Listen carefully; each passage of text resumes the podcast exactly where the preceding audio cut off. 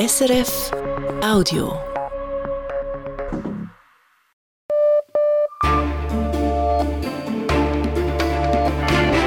Radio SRF Echo der Zeit mit Brigitte Kramer. Das beschäftigt uns heute Donnerstag, den 25. Januar. Das umstrittene Migrationsgesetz in Frankreich. Der Verfassungsrat kippt große Teile der geplanten Maßnahmen.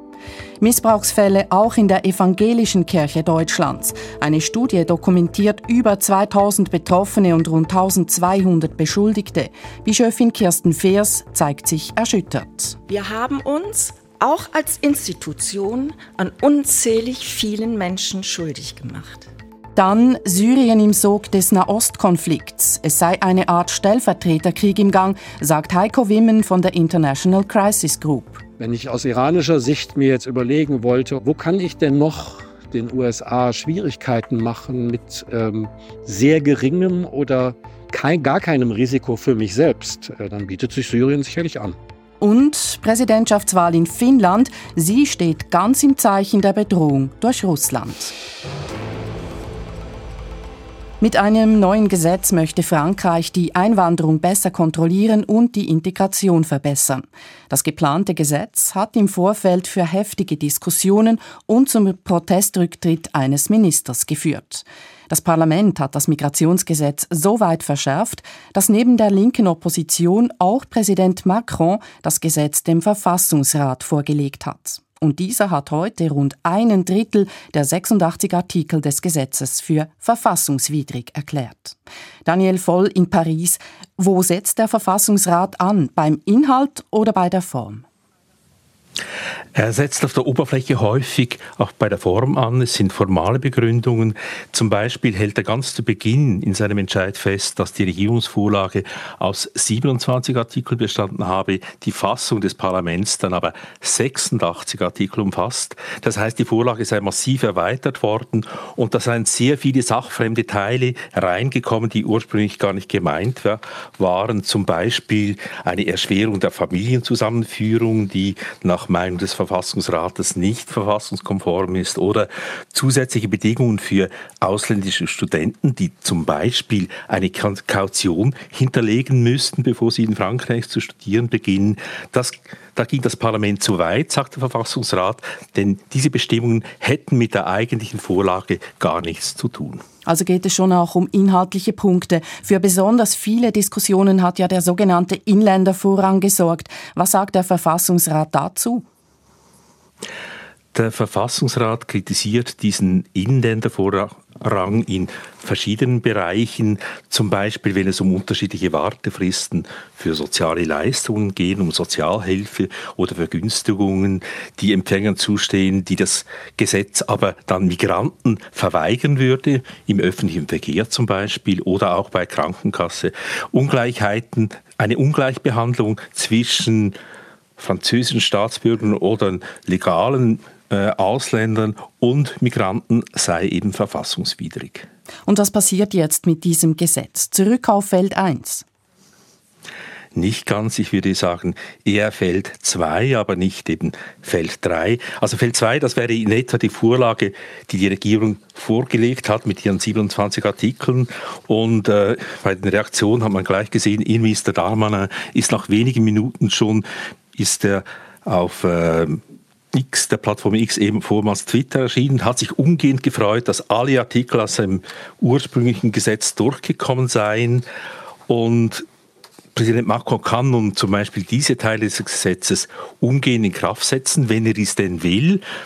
Was mit anderen Artikeln geschieht, die Regierung kann diese Artikel nun aufnehmen und kann sie in eigene Gesetze formen. Das kann sie machen, aber sie muss es nicht. Die, das Parlament, auch die Opposition hat die Möglichkeit, in, äh, in den nächsten sagen wir zwei, drei Jahren wieder neue Artikel oder ihre Artikel, die gescheitert sind, in neue Gesetzesvorlagen einzubringen. Das ist möglich. Und was natürlich auch geschieht, die ganze politische Diskussion, die hat umgehend begonnen. Also zum Beispiel ist auch der Verfassungsrat in die Kritik geraten, weil er eben inhaltlich Stellung genommen habe. Zum Beispiel haben das die Republikaner und das Rassemblement National beide gesagt. Und vor allem haben sie gesagt, nun muss man unbedingt auch über Migrationsfragen abstimmen können. Man kann aber sagen, für die Regierung Macron ist der Entscheid des Verfassungsrats heute ein Erfolg. Es ist insofern ein Erfolg, dass Ihre Vorlage quasi den Test des Verfassungsrates bestanden hat. Es ist aber auch schwierig, ich meine, sie hat am Ende hat die Regierung Macron diesem Gesetz auch zugestimmt und die linke Opposition sagt nun mit einem gewissen mit einem gewissen Recht, dass dieses Gesetz auch eben an der Regierung haften bleibt, dieses Gesetz, das nun vom Verfassungsrat gekippt worden ist, in da großen Teilen. Danke Ihnen für diese Einordnung direkt aus Paris, Daniel Voll. Die Bundesanwaltschaft hat Anklage gegen zwei Personen erhoben. Sie sollen die Terrororganisation IS finanziell unterstützt haben. Mehr dazu jetzt in der Nachrichtenübersicht mit Mario Storni. Eine 59-jährige schweizerisch-spanische Doppelbürgerin und ein 69-jähriger Schweizer müssen sich vor dem Bundesstrafgericht verantworten wegen Terrorfinanzierung. Die beiden sollen insgesamt über 50.000 Franken nach Syrien geschickt haben. Das Geld ging laut Anklage an den gemeinsamen Sohn, der für den IS in Syrien kämpfte, sowie an weitere IS-Mitglieder. Die beiden hätten regelmäßig Kontakt mit ihrem Sohn gehabt, schreibt die Bundesanwaltschaft, und sie hätten gewusst, dass ihr Sohn für den IS kämpfe. Dieser befindet sich seit 2019 in kurdischer Haft. Gegen den Sohn läuft ebenfalls ein Verfahren. Der Rätischen Bahn fehlen Lokführerinnen und Lokführer. Deshalb ersetzt das Eisenbahnunternehmen ab März einen Teil seiner Zugverbindungen mit Bussen. Betroffen seien etwa die Linien Chur Arosa und Chur Disentis, schreibt die Rätische Bahn. Hier würden die Züge zu Randzeiten durch Busse ersetzt. Die Rätische Bahn ist nicht der einzige ÖV-Betrieb, der unter Personalmangel leidet. So fahren etwa in der Stadt Zürich am Abend weniger Trams und Busse, weil das Personal fehlt, und in Luzern ist vorübergehend eine Buslinie eingestellt worden. In den USA ist die Wirtschaft Ende 2023 weiter gewachsen. Das Bruttoinlandprodukt stieg von Oktober bis Dezember aufs Jahr hochgerechnet um 3,3 Prozent. Das hat das US-Handelsministerium mitgeteilt. Damit ist die US-Wirtschaft stärker gewachsen, als Fachleute erwartet hatten. Sie gingen im Schnitt von 2 Prozent aus. Zum Wirtschaftswachstum beigetragen hat unter anderem der private Konsum. Die Ausgaben dafür stiegen um über 3 Prozent und die Exporte nahmen um mehr als 6 Prozent zu. Die Europäische Zentralbank, die EZB, lässt den Leitzins unverändert bei 4,5 Prozent. Im Kampf gegen die Teuerung hat die EZB den Zins seit Mitte 2022 mehrfach erhöht, letztmals im vergangenen September. Die Teuerung in der Eurozone war in der Folge gesunken, zuletzt betrug sie knapp 3 Prozent. In Russland hat ein Gericht den russischen Ultranationalisten Igor Girkin zu vier Jahren Lagerhaft verurteilt. Girkin habe zum Extremismus aufgerufen, so das Urteil. Der Ex-Geheimdienstoffizier ist ein Kritiker von Präsident Wladimir Putin. Er wirft Putin im Krieg gegen die Ukraine Schwäche und Feigheit vor. Wegen seiner Rolle beim Abschuss seiner Passagiermaschine 2014 über der Ostukraine hat ihn ein Gericht in, der, in den Niederlanden in Abwesenheit wegen Mordes verurteilt. Bis letztes Jahr lebte Girkin unbehelligt in Russland. Die Börsendaten von SIX von 18.08 Uhr. Der Swiss Market Index schließt bei 11.209 Punkten und damit 0,1 Prozent im Plus. Der Dow Jones Index in New York steigt ebenfalls und zwar um 0,3 Prozent. Der Euro wird zu 94 Rappen 04 gehandelt und der Dollar zu 86 Rappen 81. Und wie wird das Wetter, Mario Storni? Morgen Vormittag ist es vor allem in den Alpen noch zeitweise sonnig, sonst ziehen rasch neue Wolken auf, die am Nachmittag Regen und oberhalb von rund 1700 Metern auch Schnee bringen. Im Süden dominiert ganztags die Sonne. Die Höchstwerte erreichen beidseits der Alpen zwischen 10 und 14 Grad. Bisher stand vor allem die katholische Kirche im Fokus, wenn es um Missbrauchsfälle ging. Nun zeigt eine neue Studie, auch in der evangelischen Kirche in Deutschland gab es tausendfach sexuelle Gewalt und sie wurde mehrheitlich vertuscht. Für den 800-seitigen Bericht wurde sexualisierte Gewalt in den evangelischen Kirchen und Sozialwerken untersucht. Die Ratsvorsitzende der evangelischen Kirche in Deutschland, Kirsten Feers, hat diesen Bericht heute vorgestellt. Religionsredaktorin Judith Wipfler berichtet. Die heute präsentierten Zahlen seien nur die Spitze von der Spitze des Eisbergs. Wie viele Menschen es genau seien, bleibt im Dunkeln. Mindestens 2200 Gewaltbetroffene gebe es und mindestens 1300 Täter, großmehrheitlich Männer. Hochgerechnet, mit Zitat sehr großer Vorsicht, rechnet das Forschungsteam mit weit mehr als 9000 Menschen, die seit 1945 in kirchlichen Einrichtungen sexualisierte Gewalt erlitten. Die Studie hat die Evangelische Kirche in Deutschland EKD selbst initiiert und mitfinanziert. Sie wollte die Zahlen und mehr noch die Gründe wissen, die strukturellen Faktoren, welche sexuelle Gewalt in Kirche und Diakonie überhaupt erst ermöglichten. Denn, so EKD-Ratspräsidentin Feers, Klar ist, wir haben täterschützende Strukturen. Und die gelte es nun anzugehen, empfiehlt auch der Studienleiter Martin Watzlawick von der Uni Hannover. Er kritisiert das evangelische Milieu, das bis heute zu wenig selbstkritisch sei. Diese Erzählung, dass dies bei uns eigentlich gar nicht vorkommen kann, weil wir partizipativ, weil wir demokratisch und so weiter sind.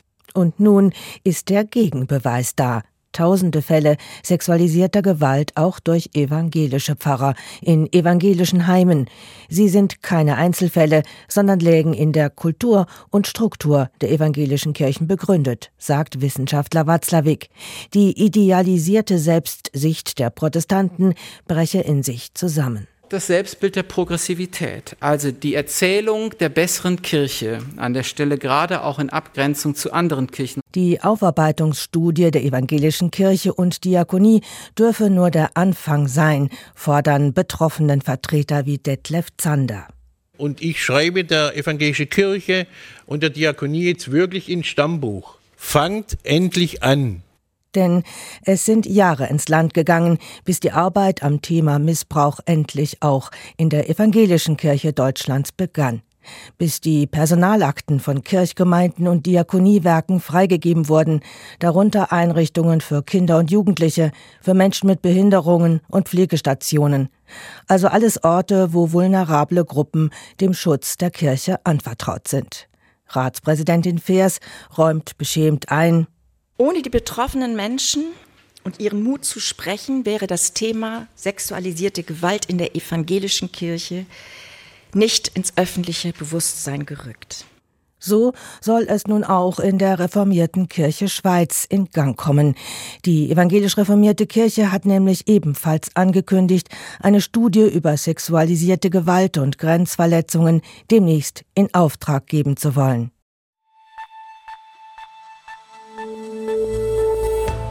Sie hören das Echo der Zeit auf Radio SRF, so geht es bei uns weiter. Nach verschiedenen Luftanschlägen in Syrien, unter anderem in der Hauptstadt Damaskus, fragen wir, welche Kräfte spielen da und mit welchen Interessen? Zu Hunderttausenden gehen in Deutschland Menschen auf die Straßen, um gegen Rechtsextremismus zu protestieren. Im Fokus die AfD. Wir wollen wissen, wie sie auf diese Protestwelle reagiert. Demokratie und Rechtsstaatlichkeit stehen zunehmend unter Druck und damit auch der Europäische Gerichtshof für Menschenrechte. Wir erklären, welche Folgen das hat. Der russische Angriffskrieg auf die Ukraine hat auch für Finnland viel verändert. Die Sicherheit steht ganz oben, wenn am Wochenende ein neuer Präsident, eine neue Präsidentin gewählt wird. Unser Korrespondent sagt, wem das in die Karten spielt. Und LISA heißt ein neues Milliardenprojekt zur Erforschung des Alls. Es soll Einblicke geben weit zurück in die Geschichte des Universums, wie das funktioniert und was die Schweiz damit zu tun hat. Bei einem Angriff auf ein mehrstöckiges Haus mitten in der syrischen Hauptstadt Damaskus sind letzte Woche nach iranischen Angaben ranghohe Mitglieder der iranischen Revolutionsgarden getötet worden. Iran und Syrien machen Israel für den Angriff verantwortlich. Israel hat sich nicht zu den Berichten geäußert. Seit Jahren greift Israel Ziele in Syrien an, verstärkt seit dem Hamas-Angriff am 7. Oktober. Welche Kräfte spielen da und wer hat welche Interessen? Darüber habe ich mit Heiko Wimmen in Beirut gesprochen. Er ist Syrien-Experte bei der Nichtregierungsorganisation International Crisis Group. Ich habe ihn gefragt. Der Luftangriff traf ein Gebäude in einem als Hochsicherheitszone bekannten Viertel von Damaskus. Was wissen Sie darüber? Nun, das ist eine von diesen Angriffen, wie sie Israel schon seit nahezu zehn Jahren regelmäßig in Syrien fliegt, gegen iranische Interessen. Und der Zweck dieser Strategie ist es zu verhindern, dass sich Iran in Syrien aufbaut als Gegner des Iran in Syrien militärisch Fuß fassen kann und von dort eine Bedrohung gegen Israel darstellt. Und das ist natürlich in der derzeitigen Situation eine noch größere Sorge in Tel Aviv, weil nicht zuletzt auch Iran ja bekanntermaßen eine wesentliche Unterstützer von Hamas ist, Hamas auch mit ausgerüstet hat. Und da will man nun, denke ich, Signale senden nach Teheran. Da will man auch Kosten den Iranern auferlegen für diese Strategie, die sie da verfolgen. Iran hat Vergeltung angedroht. Und wie reagiert Syriens Machthaber al-Assad, wenn solche Angriffe ja auf seinem Staatsgebiet stattfinden? Syrien reagiert auf solche Angriffe mit äh, rhetorischen Verurteilungen. Es hat in der Regel keinerlei Konsequenzen. Herr Assad hat sich auch in dem Konflikt in Gaza seit Oktober auffällig zurückgehalten, weil ja völlig klar ist, dass die syrische Armee, die syrische Luftwaffe, was immer da eingesetzt werden könnte, so eine militärische Antwort nicht die geringste Chance hat gegen Israel. Da hat man nichts zu gewinnen. Iran gilt neben Russland als wichtigster Verbündeter Syriens. Welche Rolle spielt denn Iran aktuell in Syrien? Iran ist präsent in Syrien, vor allen Dingen durch Milizen, die loyal zu Iran sind. Das heißt also, Iran hat dort in Syrien eine militärische Präsenz, die aber zu einem erheblichen Anteil informell ist. Nicht? Also zum einen sind es Milizen, die nicht eindeutig als iranische Truppen kenntlich sind. Zum anderen gibt es immer wieder Berichte und Hinweise auf, dass Iran Einfluss hat auf Teile der offiziellen syrischen Armee oder der Geheimdienste. Das sind dann Leute, die syrische Uniformen tragen, aber es ist nicht unbedingt klar, dass die sozusagen die Befehlskette tatsächlich in Damaskus endet oder vielleicht doch in Teheran. Und hat sich jetzt unter dem Gaza-Krieg die Situation auch in Syrien verändert? Die Situation in Syrien hat sich nicht wirklich dramatisch verändert. Was man, denke ich, sagen kann, ist, dass Hoffnungen, die es vielleicht gab vor einem Jahr, als es eine iranisch-saudi-arabische Annäherung gab, dass generell in der Region eine Phase der Entspannung vielleicht eintritt, dass äh, Saudi-Arabien oder andere Golfstaaten eventuell in Syrien bereit sind zu investieren und dass sich dann auf diese Weise die ökonomische Situation verbessert. Alle diese Erwartungen sind jetzt zumindest erstmal wieder auf Eis gelegt. Und was bedeutet das für die Bevölkerung in diesem Land? Das bedeutet erst einmal, dass wiederum sämtliche Hoffnungen, so gering sie auch gewesen sein mögen, dass sich äh, ohnehin schon, dass sich die Situation in näherer Zeit verbessert, deutlich verbessert. Natürlich vor allen Dingen die ökonomische Situation. Ein normaler Staatsbeamter, der im öffentlichen Sektor bezahlt wird, der verdient vielleicht 15 oder 20 Dollar im Monat. Es ist ja klar, dass davon niemand leben kann. Es ist auch klar, dass jeder, der aus dem Land raus kann, raus auch rausgeht, raus will. Wir beobachten das schon seit langer Zeit, dass hier im Libanon die Boote, die immer wieder abfahren Richtung Zypern oder, oder auch Italien, dass da ganz viele Syrer drauf sind. Das sind meistens Syrer, die mehr oder weniger direkt aus Syrien kommen, die noch ein bisschen Geld haben, um diese Passagen auf diesen Schmugglerschiffen zu buchen. Das ist nicht billig. Weil sie einfach keine, absolut keine Zukunft mehr in dem Land sehe. Es führt natürlich auch in manchen Landesteilen dann wieder zu größerer Sorge, dass die iranischen Milizen speziell im Osten ihre Positionen verstärken, dass da neue Kämpfer ankommen, dass da mehr Waffen reinfließen. Da besteht, denke ich, die berechtigte Sorge, dass es dann dort eben auch zu äh, Auseinandersetzungen kommen könnte, bewaffneten Auseinandersetzungen, die dann wiederum Fluchtbewegungen erzeugt, die wiederum zu Tausenden von Toten führen könnten.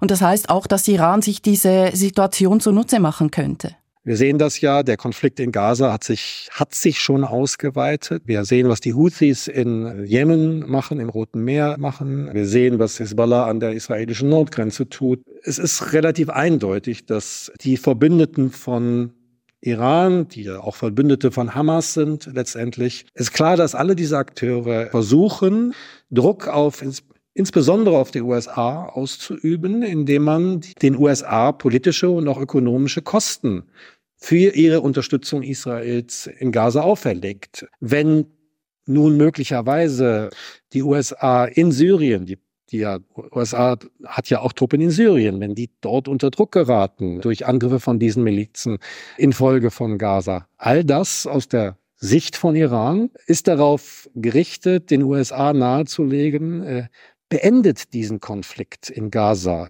Man will die USA dazu bringen, ihre Position zu Israel und zu Gaza zu ändern. Und ein Ort, wo man das, wo sich das anbietet, ist in Syrien, wären Angriffe auf die amerikanischen Truppen, die im Osten Syriens stationiert sind. Also eine Art Stellvertreterkrieg auch auf syrischem Gebiet. Ja, wir haben verschiedene Variationen eines Stellvertreterkrieges jetzt in der Region schon. Wenn ich mich aus iranischer Sicht mir jetzt überlegen wollte, okay, wo kann ich denn noch den USA Schwierigkeiten machen mit sehr geringem oder gar keinem Risiko für mich selbst, äh, dann bietet sich Syrien sicherlich an. Sagt Heiko Wimmen von der Nichtregierungsorganisation International Crisis Group hier im Echo der Zeit. Zu Hunderttausenden gehen in Deutschland nach wie vor Menschen auf die Straße, um gegen Rechtsextreme und für die Demokratie zu demonstrieren. Darunter sind auch zuhauf Bürgerliche, die noch nie an einer Demo waren. Aufgeschreckt haben sie die Pläne, Menschen, auch Deutsche, mit Migrationshintergrund millionenfach aus Deutschland auszuschaffen. So haben es unter anderem AfD-Funktionäre mit Rechtsextremen besprochen, wie das Investigativnetzwerk Korrektiv öffentlich machte. Was aber sagt eigentlich die AfD zu all dem? Simon Fatzer hat Reaktionen zusammengetragen.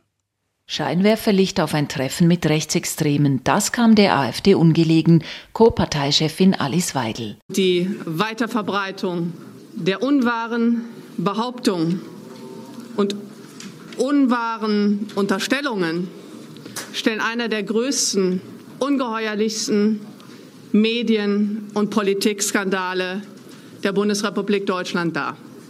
Sehr verehrte Damen und Herren, das sind DDR-Methoden. Das Treffen wird konsequent verharmlost als reine Privatbegegnung. Der parlamentarische Geschäftsführer der AfD-Fraktion, Bernd Baumann, sagte es im Bundestag so. Da werden selbst kleine private Debattierclubs zu gemeingefährlichen Geheimtreffen aufgeblasen. So jüngst eine Runde von Unternehmern, Freiberuflern in Potsdam, die sich regelmäßig zum Gedankenaustausch treffen. AfD-Politiker nicht als Täter, sondern als Opfer. Was für eine hinterhältige Kampagne von Politikern und Journalisten der abgewirtschafteten linksgrünen Klasse. Aber die Bürger Bürger, durchschauen Sie, die glauben ihren Schwachsinn nicht mehr. Alice Weidel trennte sich trotzdem rasch und ohne Erklärung von ihrem Referenten, der am Treffen dabei war. Von den Plänen, Deutsche mit Migrationsgeschichte auszuweisen, distanzieren sich die AfD-Funktionäre in öffentlichen Interviews, Co-Parteichef Tino Rupala in der ARD. Wir stehen als Partei und auch als Fraktion ganz klar zum Grundgesetz. Wir sind Grundgesetzpartei und das, dazu bekennen wir uns auch und von daher muss ich das äh, strikt zurückweisen. Er sagte das mit Verweis aufs AfD-Programm. Nur die Vorwürfe betreffen ja ein Geheimtreffen. Es ist also der Blick hinter die Kulissen der AfD, der Personen nun bis in die bürgerliche Mitte hinein oft erstmals auf die Straße treibt. Auf sozialen Medien zieht etwa der Thüringer AfD-Chef Björn Höcke die hohen Beteiligungszahlen in Zweifel, genauso wie ein Agenturfoto der Hamburger Kundgebung.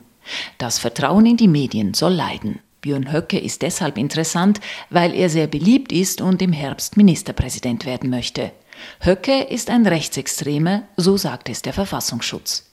An einem AfD-Bürgerdialog in Thüringen sagte Höcke von einer Demo in Leipzig, eine Zivilgesellschaft, die vom Staat beauftragt wird, eine Zivilgesellschaft, die vom Staat finanziert wird, das ist keine Zivilgesellschaft, das ist ein Widerspruch in sich. Kartellparteien, vor allen Dingen die Grünen und Roten, die haben sich eine Straßenkämpfertruppe über Jahre zusammengebaut und finanzieren die aus dem Steuertopf die suggeriert, dass das eine Zivilgesellschaft ist. Die Demos werden als von der Regierung organisiert, diffamiert. Ob es in der AfD an der Basis auch welche gibt, die die Demonstrationen anders bewerten und die, wie es in jeder Partei vorkommt, nicht alles gutheißen von der Leitung, ist schwierig zu beurteilen. Denn namentlich stellt sich kaum mehr jemand hin mit einer abweichenden Meinung. AfD-Aussteiger beschreiben das in einer ARD-Dokumentation und es deckt sich mit den Erfahrungen von Medienschaffenden. Auf Linie bringen gilt als Erfolgsrezept. Das ist das Allerwichtigste. Gelassenheit und Einheit, Einheit, Einheit. Wenn wir das praktizieren, dann gehört uns die Zukunft. Es wird eine gute Zukunft. Beste Grüße aus Neustadt, ihr Björn Höcke. Welchen Effekt die Kundgebungen mittelfristig auf die AfD haben werden, zeigt sich spätestens bei den Landtagswahlen im Herbst. Der Bericht von Deutschland-Korrespondentin Simon Fatzer.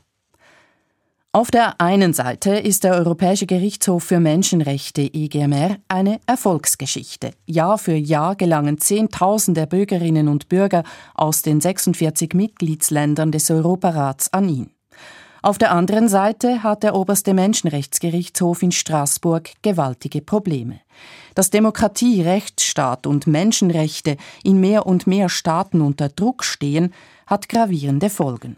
Aus Straßburg Fredrik Steiger. Zehntausende von Klagen gehen jährlich beim Europäischen Gerichtshof für Menschenrechte ein. Fast 70.000 Fälle sind zurzeit hängig, obschon das Gericht im Akkord Urteile fällt. Mitunter gehe es um Lappalien, wie etwa um eine Klage aus Bulgarien gegen eine gesetzeswidrig erhobene Parkpusse, erzählt Gerichtspräsidentin Shifra O'Leary. It led to a seven-judge chamber having to deliver a judgment on a parking fine of approximately 25 euros. Häufig handelt es sich aber tatsächlich um schlimme Menschenrechtsvergehen. Für sie ist der EGMR da und hier ist er unverzichtbar. Doch der Gerichtshof ist überlastet und das seit Jahren. Immerhin, so freut sich die Administrativchefin Maria-Lena Zierli, erhalte man für 2024 deutlich mehr Mittel. Nach Jahren der Budgetkürzungen sei das ein historischer Schritt. Gravierender noch als die mengenmäßige Überforderung ist die oftmals und zunehmend unbefriedigende Durchsetzung der EGMR-Urteile. The implementation by contracting states of their obligations under the convention lies with national authorities. Zuständig dafür seien die einzelnen Staaten, betont Gerichtspräsidentin O'Leary an der Jahrespressekonferenz in Straßburg. Besonders widerborstig zeigt sich die Türkei.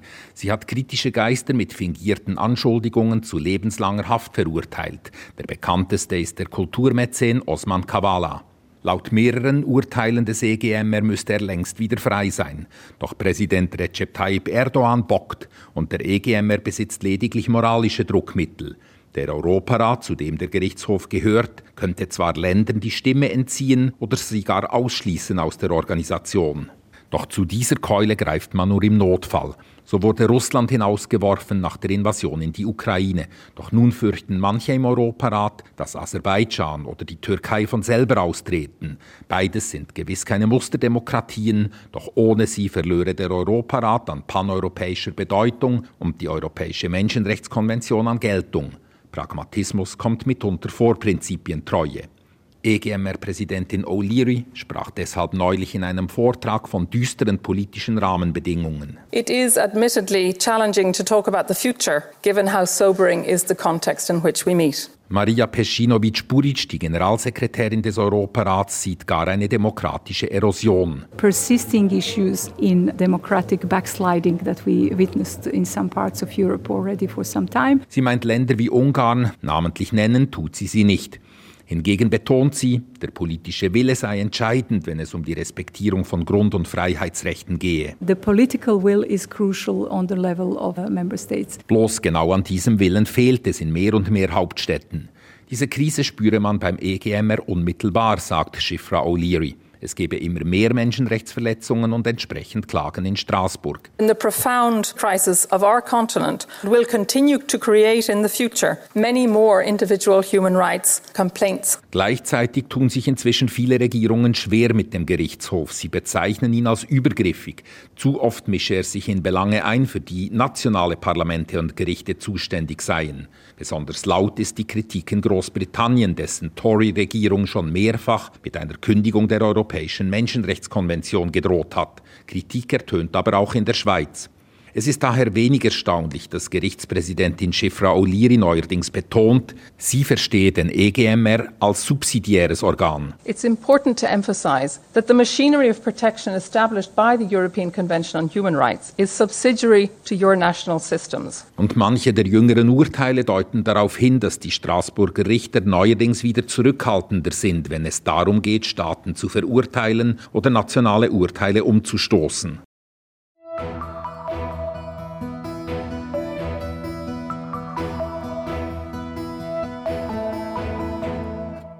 Zu all den Ländern, die dieses Jahr wählen, gehört auch Finnland. Am Sonntag sind gut fünf Millionen Finninnen und Finnen aufgerufen, ein neues Staatsoberhaupt zu bestimmen. Der bisherige Präsident Sauli Niinistö darf nach zwölf Amtsjahren nicht mehr antreten.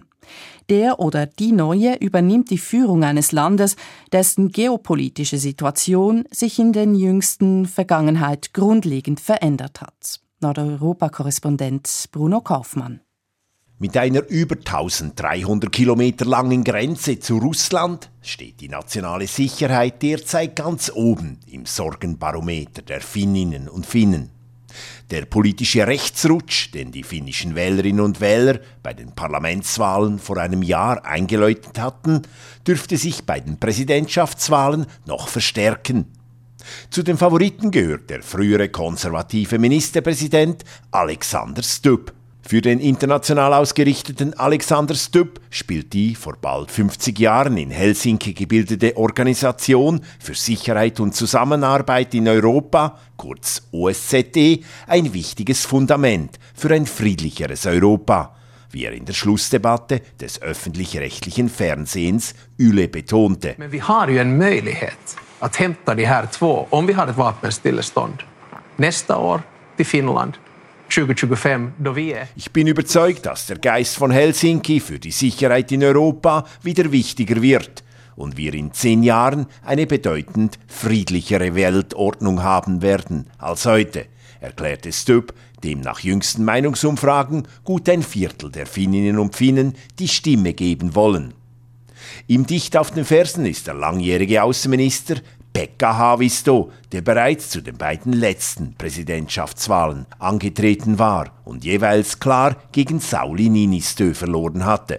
Für den 65 Jahre alten Haavisto, der vor 30 Jahren zum ersten grünen Regierungsmitglied in Europa ernannt worden war, spielt bei der Lösung der gegenwärtigen Kriegssituation nicht die OSZE, sondern die NATO sowie neutrale Drittstaaten eine entscheidende Rolle. OSSE är inte forum för den där fredsdiskussionen. Det är helt klart att fredsdiskussionen ska hända Weil Russland die OSZE boykottiert, kann diese Organisation wenig ausrichten. Jetzt braucht es neben den Sicherheitsgarantien der NATO vor allem auch Länder, mit denen auch Russland bereit ist zu verhandeln, sagte Havisto in der Yle-Debatte. Der dritte mit guten Chancen aufs höchste Staatsamt ist Finnlands amtierender Parlamentspräsident, der 52 Jahre alte Jussi Halla-Alo. Er ist Mitglied der nationalkonservativen Partei der Finnen. Halla-Alo gilt als islam- und einwanderungsfeindlich und ist schon mehrfach wegen Verleumdung verurteilt worden. Trotzdem genießt er vor allem in der jüngeren männlichen Bevölkerung eine große Zustimmung. In der abschließenden Fernsehdebatte unterstrich er, dass Finnland jetzt auf sich selber aufpassen müsse. No, kuten sanoin aiemmin, tulevaisuus ei tapahdu itsestään, vaan se riippuu meidän tänä päivänä tekemistämme ratkaisusta ja päätöksistä. On tärkeää... Wir haben es in der Hand, in dieser unsicheren Welt für ein finnisches Finnland einzustehen, betonte Halla Alo.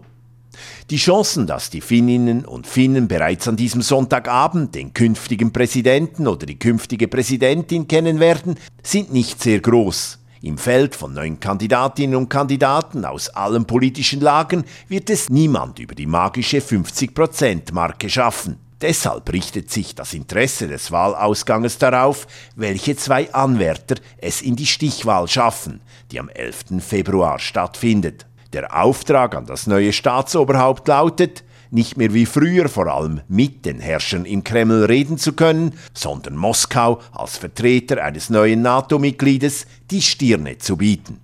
Bruno Kaufmann hier im Echo der Zeit.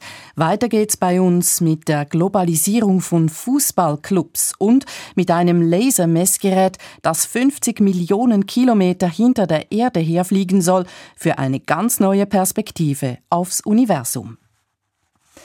Der Clubfußball wird zunehmend zu einem globalen Geschäft. Das zeigt zum Beispiel die jüngste Übernahme des Schweizer Rekordmeisters GC durch den Los Angeles FC. Der US-amerikanische Fußballverein ist seit letzter Woche neuer Mehrheitsaktionär bei den Grasshoppers und GC damit Teil eines internationalen Konstrukts, dem weltweit verschiedene Clubs angehören. Ein Trend, der sich in Zukunft verstärken dürfte, nicht nur in der Schweizer Super League. Sportredaktor Peter Schnieder. Die Zürcher Grasshoppers waren einst der Nobelclub der Schweiz, tief verbunden mit der lokalen Wirtschaftselite und dem Zürcher Freisinn. Doch das ist alles längst Vergangenheit. Zürich wurde globaler und damit auch GC. Zuerst investierten vier Jahre die Besitzer aus China rund 50 Millionen Franken in den Traditionsverein. Nun sind die Zürcher in US-amerikanischen Händen. Und damit sind sie nicht allein in der obersten Schweizer Fußballliga. Lugano gehört den Chicago Fire, ebenfalls ein Verein aus der Major Soccer League aus den USA. Lausanne ist im Besitz des globalen Chemieunternehmens Ineos, dem auch das französische Spitzenteam Nizza gehört. Das Engagement von ausländischen Investoren im Schweizer Fußball findet Claudius Schäfer, CEO der Swiss Football League, gut meine, wir sind zufrieden, wir sind Lugano läuft, wir sind Lausanne läuft und sind auch überzeugt, dass auch das bei Gates eine gute äh, Sache ist. Multi-Club Ownership, MCO, nennt sich das Konstrukt, in dem ein Eigentümer verschiedene Clubs besitzt. Die größte MCO ist aktuell die Citigroup. Finanziert ist sie aus Abu Dhabi von einer Holdinggesellschaft, die im Besitz der königlichen Familie ist. Ihr gehören insgesamt zwölf Vereine aus der ganzen Welt darunter die zurzeit beste Clubmannschaft Manchester City und der überraschende Leader der spanischen Liga Girona.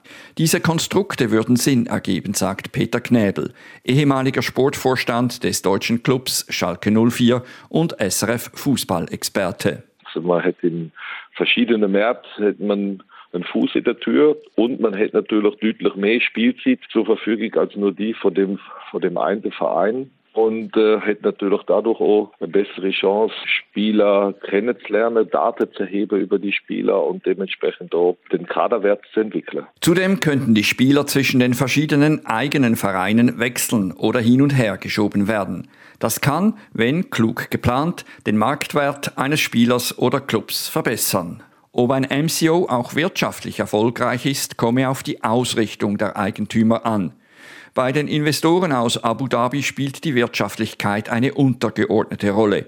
Dort geht es eher um den Imagegewinn in der westlichen Welt. Bei den neuen GC-Investoren aus den USA sei dies aber anders, meint Peter Knebel. Da würden sportliche Überlegungen im Vordergrund stehen. Aber ohne Geld gehe auch da nichts. Dann hätte man sicher vor allen Dingen sportliche Ziel erst einmal im Hinterkopf und dafür braucht man halt auch das entsprechende Portemonnaie und die entsprechenden Möglichkeiten. Dass der US-amerikanische Club LAFC bei GC eingestiegen ist, sei kein Zufall, sagt Claudius Schäfer, der auch Vizepräsident der European League ist, der Vereinigung der verschiedenen Ligen in Europa. Er stellt fest, dass es einen weltweiten Trend gibt zu MCO-Konstrukten, die mehrere Fußballclubs besitzen. Absolut. Also wir hatten vor einigen Jahren hatten wir diese Konstrukte noch nicht so wie heute. Heute sind das zwischen 250 und 300 Clubs weltweit, die in solchen Konstrukten drin sind. und in Zukunft werden das noch mehr sein. Wegen dieser neuen Konstrukte müssen auch die Reglemente angepasst werden. Bis jetzt dürfen zum Beispiel in einem europäischen Wettbewerb wie der Champions League nicht zwei Clubs spielen, die zur gleichen MCO gehören. Es gibt diese Regularien, aber ähm, es gibt natürlich auch Tendenzen, äh, dass sie aufgeweicht werden sollen. Und dort muss man genau hinschauen, dass einfach die Integrität des Wettbewerbs sichergestellt ist. Das ist wirklich der Kern des Fußballs. Diese Integrität soll hauptsächlich in den europäischen Wettbewerben geschützt werden. In der Schweizer Liga ist das bisher kein Problem. Da gibt es keine Clubs, die den gleichen Besitzer haben. Wird das Geld der ausländischen Investoren in der Schweiz sinnvoll eingesetzt, kann das dem sportlichen Niveau der Super League einen neuen Schub geben. Und vielleicht erhält GC mit dem US-amerikanischen Geld den Glanz alter Zürcher Zeiten zurück.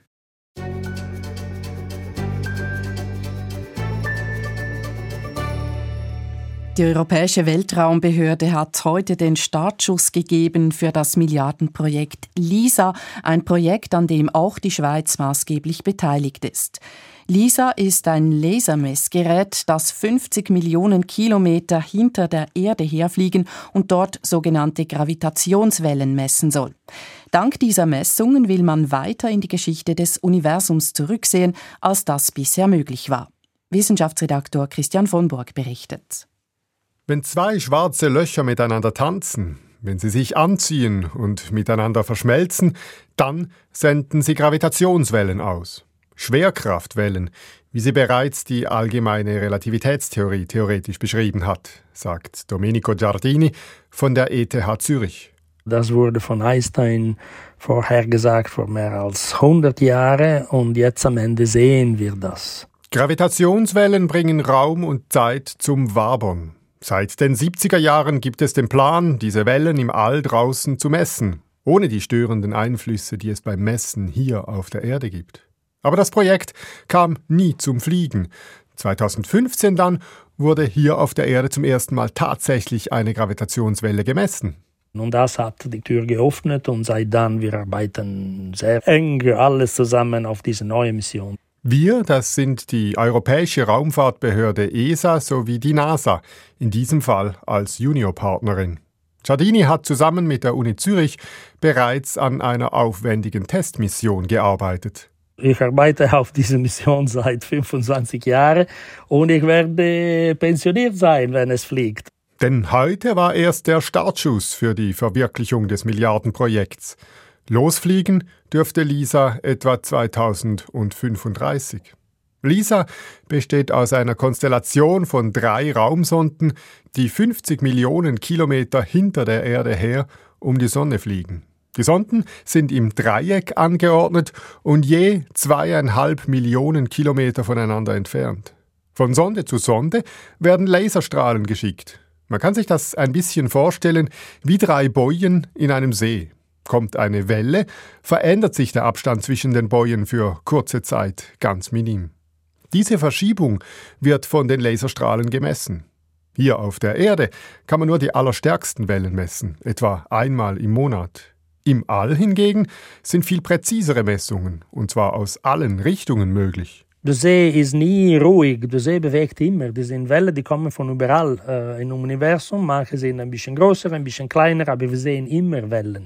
Die LISA-Mission werde eine der teuersten, welche die ESA je gestemmt habe, sagt Renato Crepon, Leiter der Abteilung Raumfahrt beim Staatssekretariat für Bildung, Forschung und Innovation. Aus Erfahrung wissen wir, dass die großen Missionen der ESA irgendwo zwischen eineinhalb Milliarden und zwei Milliarden Euro kosten. Die Schweiz wird über die gesamte Laufzeit etwa 100 Millionen Franken an das Großprojekt zahlen und einen wichtigen Teil der Elektronik liefern. Auch andere Raumfahrtnationen wie China seien am Thema dran, sagt Crepon. Aber die ESA habe dank der Testmission LISA Pathfinder 2015 einen gewissen Vorsprung. Auch dank der exakten Messungen im All, welche die Schweizer Elektronik ermöglichte. Auf einen Billionstel Millimeter genau. Und das auf einer Strecke von zweieinhalb Millionen Kilometer. Das heißt, hier haben wir etwas die Nase vorn, äh, müssen aber auch sicherstellen, dass wir langfristig uns nicht überholen lassen. Domenico Giardini, der schon ein Vierteljahrhundert an diesem Projekt mitarbeitet, freut sich sehr über den heutigen Entscheid der ESA-Mitgliedstaaten. Er ist sich sicher, dass mit LISA ein völlig neuer Blick ins All möglich wird. Man könne damit weiter in die Geschichte des Alls zurücksehen als je zuvor. Denn es gibt einen großen Teil, bis 95 Prozent von was da draußen ist, das emittiert kein Licht. Das heißt, wir sehen es nicht. Aber es emittieren Gravitationswellen. Wenn alles klappt, werden wir mit LISA also Dinge sehen, von denen wir bisher nur eine schwache Ahnung haben. Christian von Burg. Das war das Echo der Zeit am Donnerstag, dem 25. Januar, Redaktionsschluss 18.44 Uhr. Verantwortlich für die Sendung Christoph Forster, für die Nachrichten Jan Grübler. Begleitet hat sie Brigitte Kramer. Das war ein Podcast von SRF.